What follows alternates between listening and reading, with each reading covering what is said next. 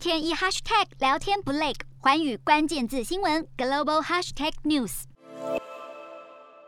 马来西亚公民的参政权又有新突破。首相伊斯迈沙比利表示，在二十四号的州务大臣和首席部长会议中，出席的官员一致同意修改各州宪法，只要年满十八岁就可以成为选举候选人。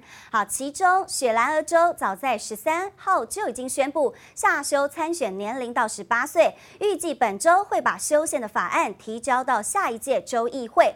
这也是马来西亚继十月底。决定从明年开始落实十八岁拥有投票权之后，另一项公民参政的重大改革。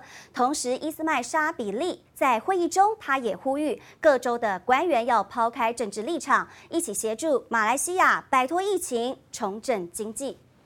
日韩焦点全面掌握。东亚局势全球关注，我是主播刘以晴。全新节目《环宇看东亚》，锁定每周四晚间九点，环宇新闻 MOD 五零一中加八五开破二二二，以及晚间十点，环宇新闻 YouTube 频道播出。